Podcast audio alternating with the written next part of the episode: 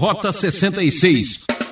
A gente sempre acha, ó, no meu caso vai ser diferente. Quando eu tiver nessa situação, eu vou dar um jeito, eu sei como lidar, né? Todo mundo que vai lá entrar no, no inferninho, vai entrar na balada tal.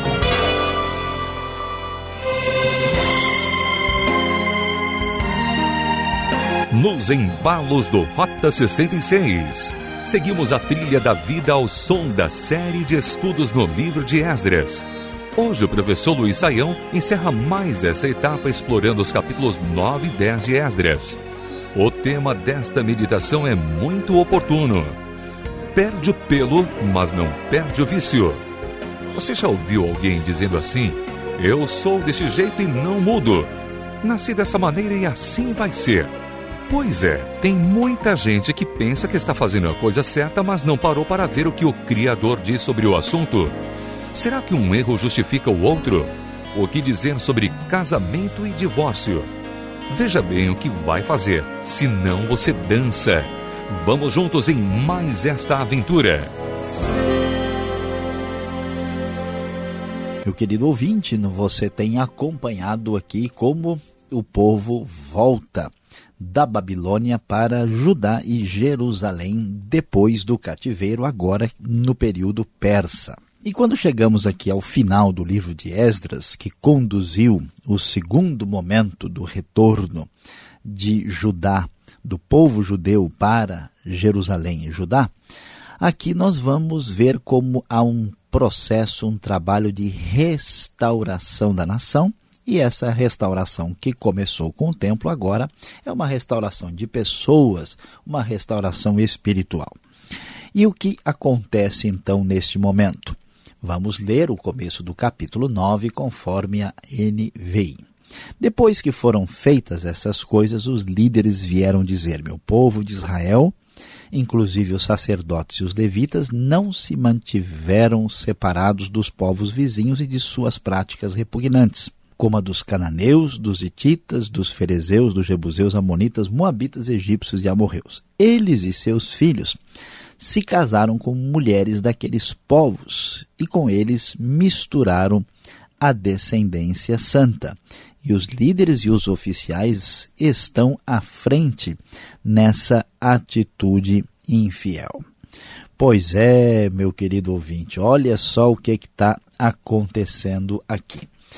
Qual tinha sido o problema do povo no passado? O problema é que o povo sabia que não deveria se envolver com os cananeus por razões absolutamente religiosas e de fidelidade a Deus.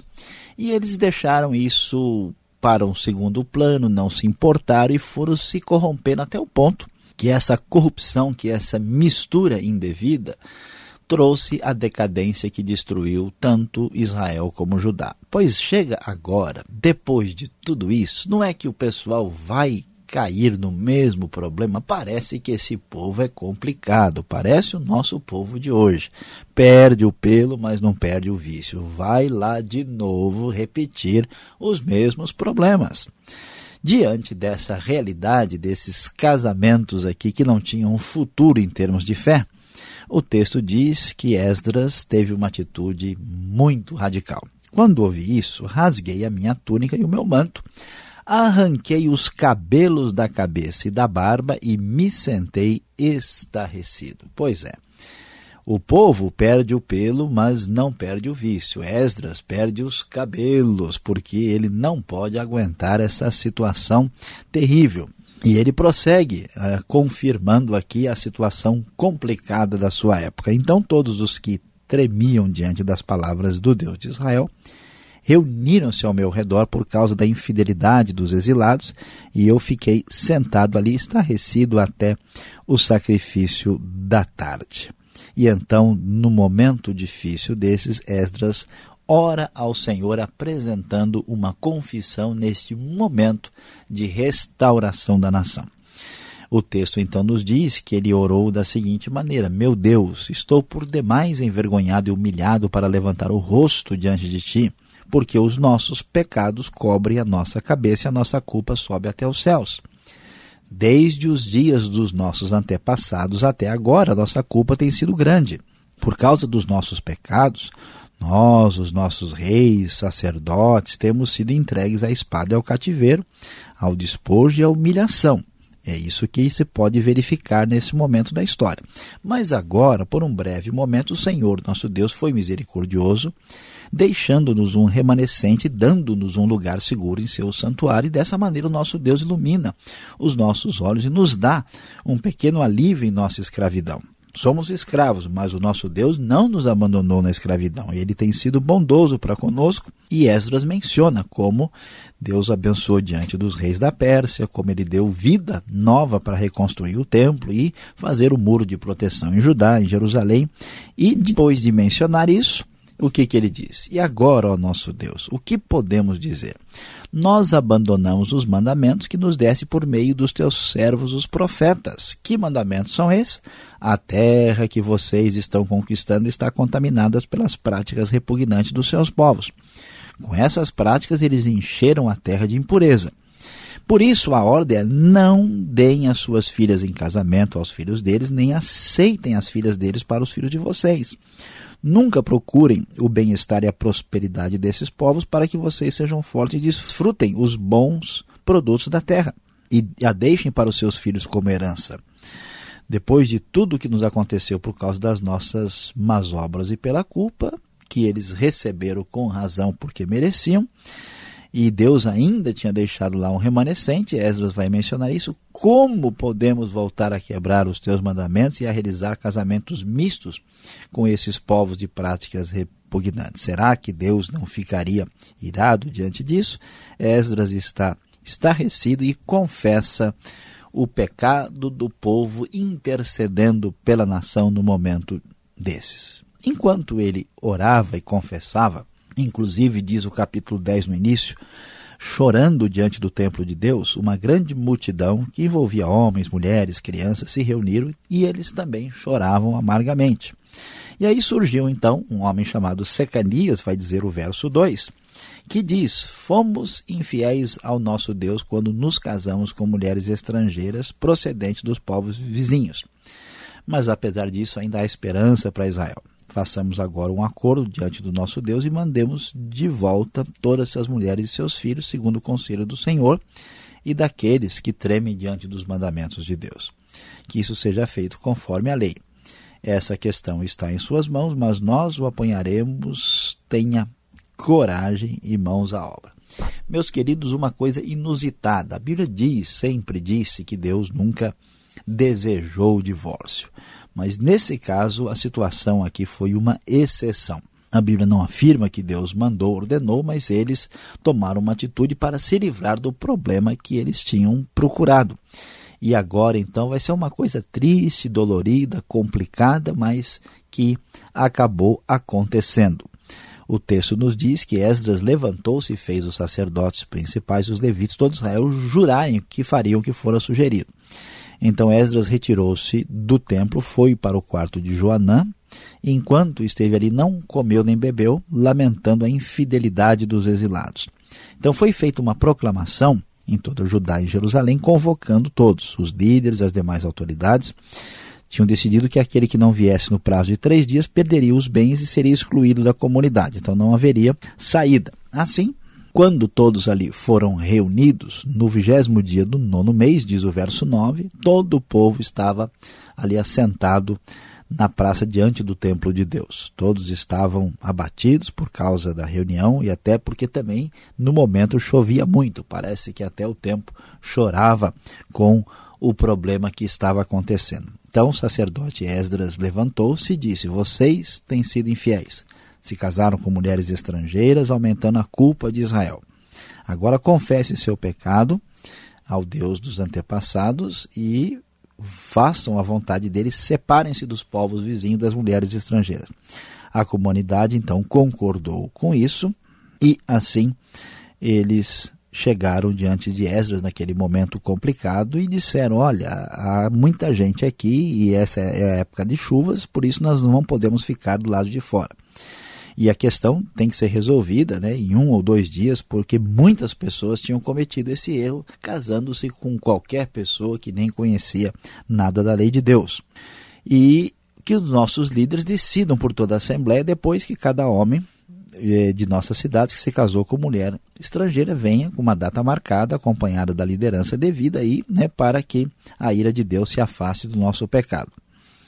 Então, com exceção de Jonatas e Jazeias, que teve o apoio de Mesulão e Sabetai, esses foram os únicos que discordaram, com exceção deles, todos então assinaram embaixo da decisão. E assim, os exilados fizeram conforme proposto. O sacerdote escolheu chefes de famílias, um de cada grupo, todos foram chamados por nome, e assim foi feita a devida investigação de tudo. No primeiro mês, é, no primeiro dia, terminaram todos os casos de casamento com mulheres estrangeiras e vem uma lista, especialmente dos líderes aqui, os descendentes de sacerdotes que haviam se casado com mulheres estrangeiras, também de outros israelitas, e assim esses homens acabaram mandando embora as suas mulheres estrangeiras, assim, num momento triste e difícil, mas porque eles haviam agido impensadamente. Não há dúvida que esse texto não é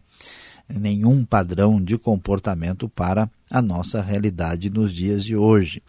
Mas a grande verdade é que a coisa tinha chegado num ponto que quase custou a continuidade da própria nação. E o problema é que esse povo, depois de tudo isso, voltou para o mesmo tipo de prática e procedimento. Pois é, meu querido ouvinte, infelizmente a natureza humana é complicado. Parece que a maioria das pessoas não aprende com as experiências do passado e age de novo cometendo os mesmos pecados, mesmo tendo os piores resultados. A verdade é que a natureza humana se parece muito com isso. O pessoal perde o pelo, mas não perde o vício. Mas você não pode perder a esperança, porque Deus não perde a sua misericórdia e certamente, ouvindo e sabendo disso, você não tem nada a perder com isso. Que Deus abençoe a sua vida e o seu coração.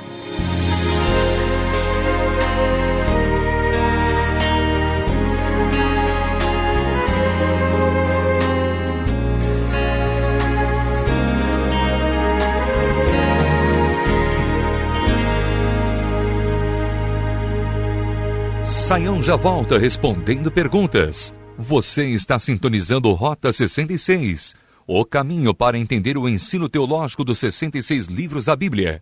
Estamos fechando a série Esdras. Tema de hoje: perde o pelo, mas não perde o vício. Rota 66 tem produção e apresentação de Luiz Saião e Alberto Veríssimo. Na locução, Ricardo Santos. Participe enviando sua opinião para rota66 arroba transmundial.com.br ou Caixa Postal 18.113. CEP 04626970 São Paulo, São Paulo. Esta é mais uma realização transmundial. Vamos às perguntas? Pastor Alberto é com você.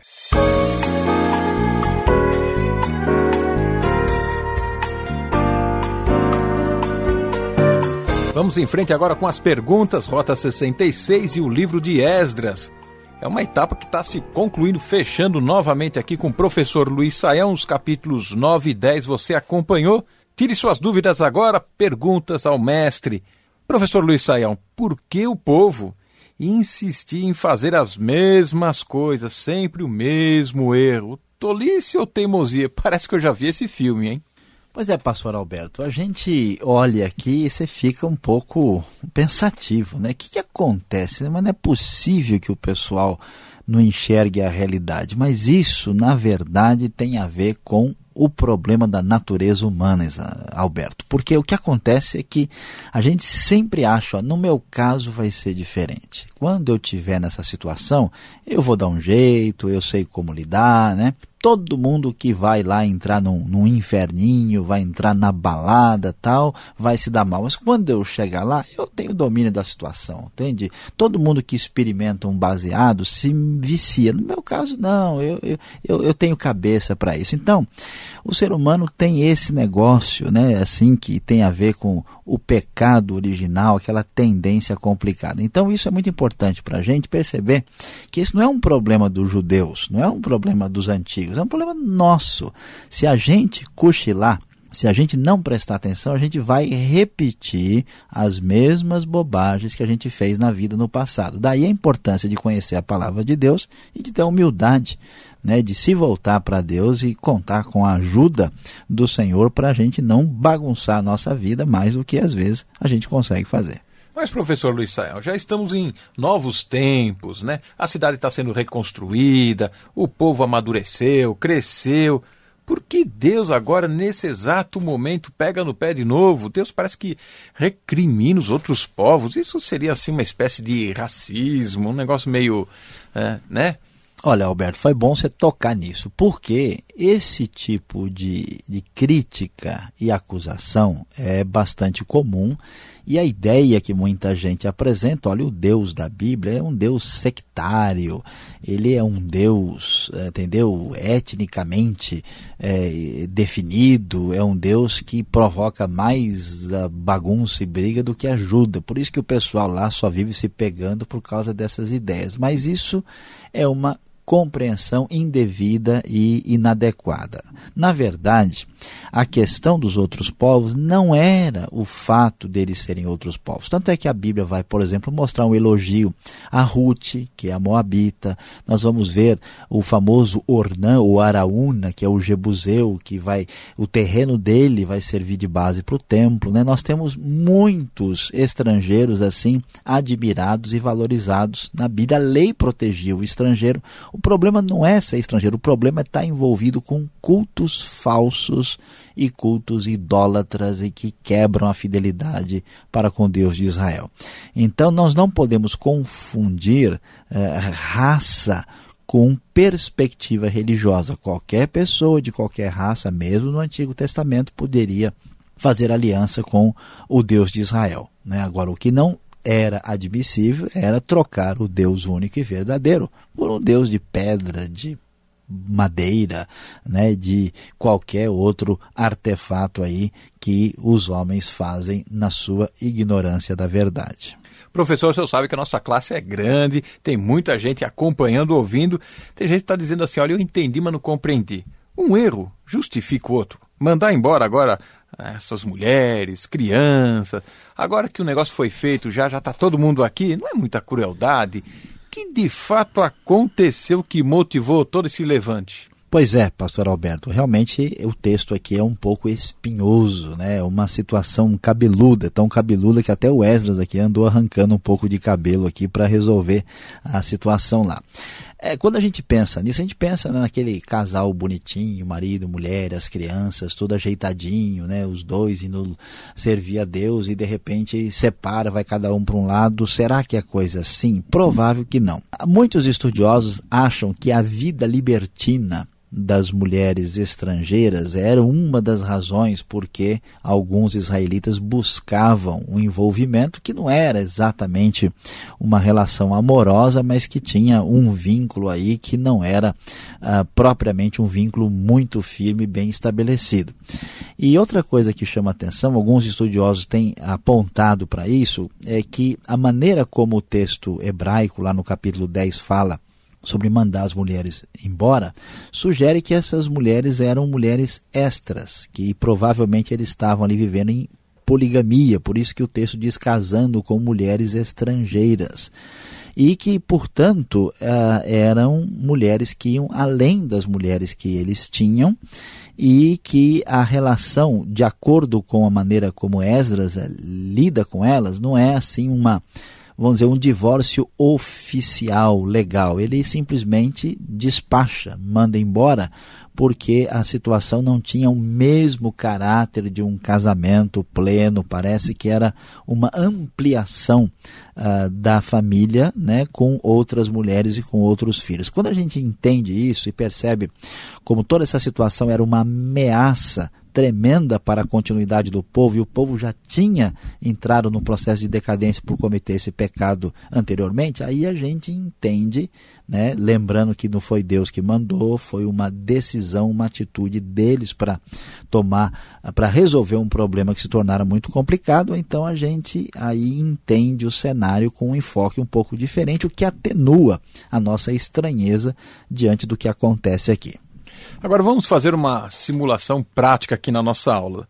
Se alguém está casado com um descrente, essa pessoa tem o direito de pedir divórcio, despedir, falar, olha, pega a sua estrada aqui, ó, segue em frente, com base num texto como esse? Oh, pastor Alberto, muito importante, muito bom mesmo que foi tocado, que você tocou nessa questão. Aqui é muito importante prestar atenção. Veja bem, ninguém tem o direito de separar-se ou mandar o marido ou a esposa embora com base nesse texto. Isso seria um absurdo hermenêutico. Por quê?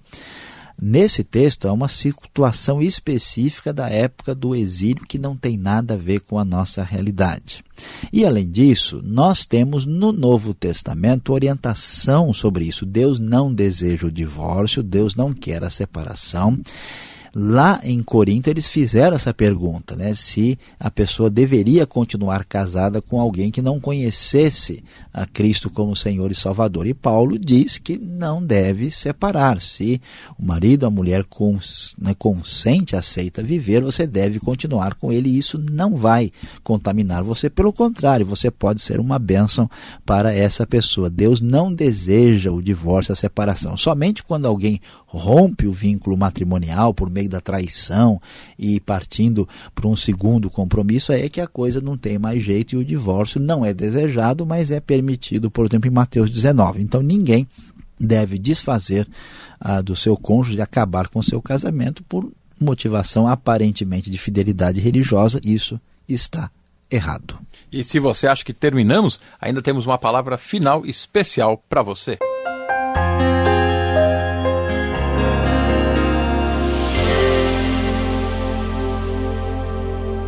Hoje no Rota 66 nós encerramos o nosso estudo no livro de Esdras. Sim, e hoje hoje o tema foi polêmico e complicado. Nós estudamos sobre o assunto perde o pelo, mas não perde o vício. Você viu que parece inacreditável, mas é verdade. De novo, depois de pecar com os cananeus, os israelitas e o povo de Judá, agora volta a de novo se casar com mulheres estrangeiras, idólatras e envolvidas com aquele politeísmo da antiguidade. Então, Esdras tem que tomar uma atitude, e a atitude dolorida e complicada foi desfazer aquelas uniões que, na verdade, nem eram uniões devidamente firmadas e estabilizadas numa aliança adequada. Pois é, quando a gente olha isso e vê esse texto, Esdras ora, Esdras chora, ele pede a misericórdia de Deus, eles fazem um momento ali de tanta contrição nesta hora de restauração.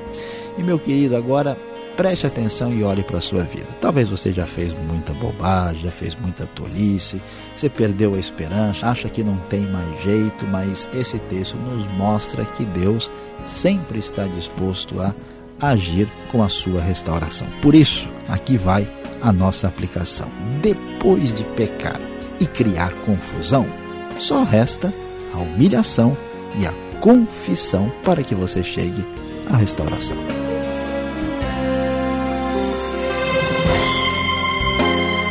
Fim de mais um programa Rota 66. Estaremos de volta nesta emissora e horário com mais uma série de estudo. Você é o nosso convidado especial nesta jornada bíblica. Visite o site transmundial.com.br. Fique na paz do Senhor e até lá.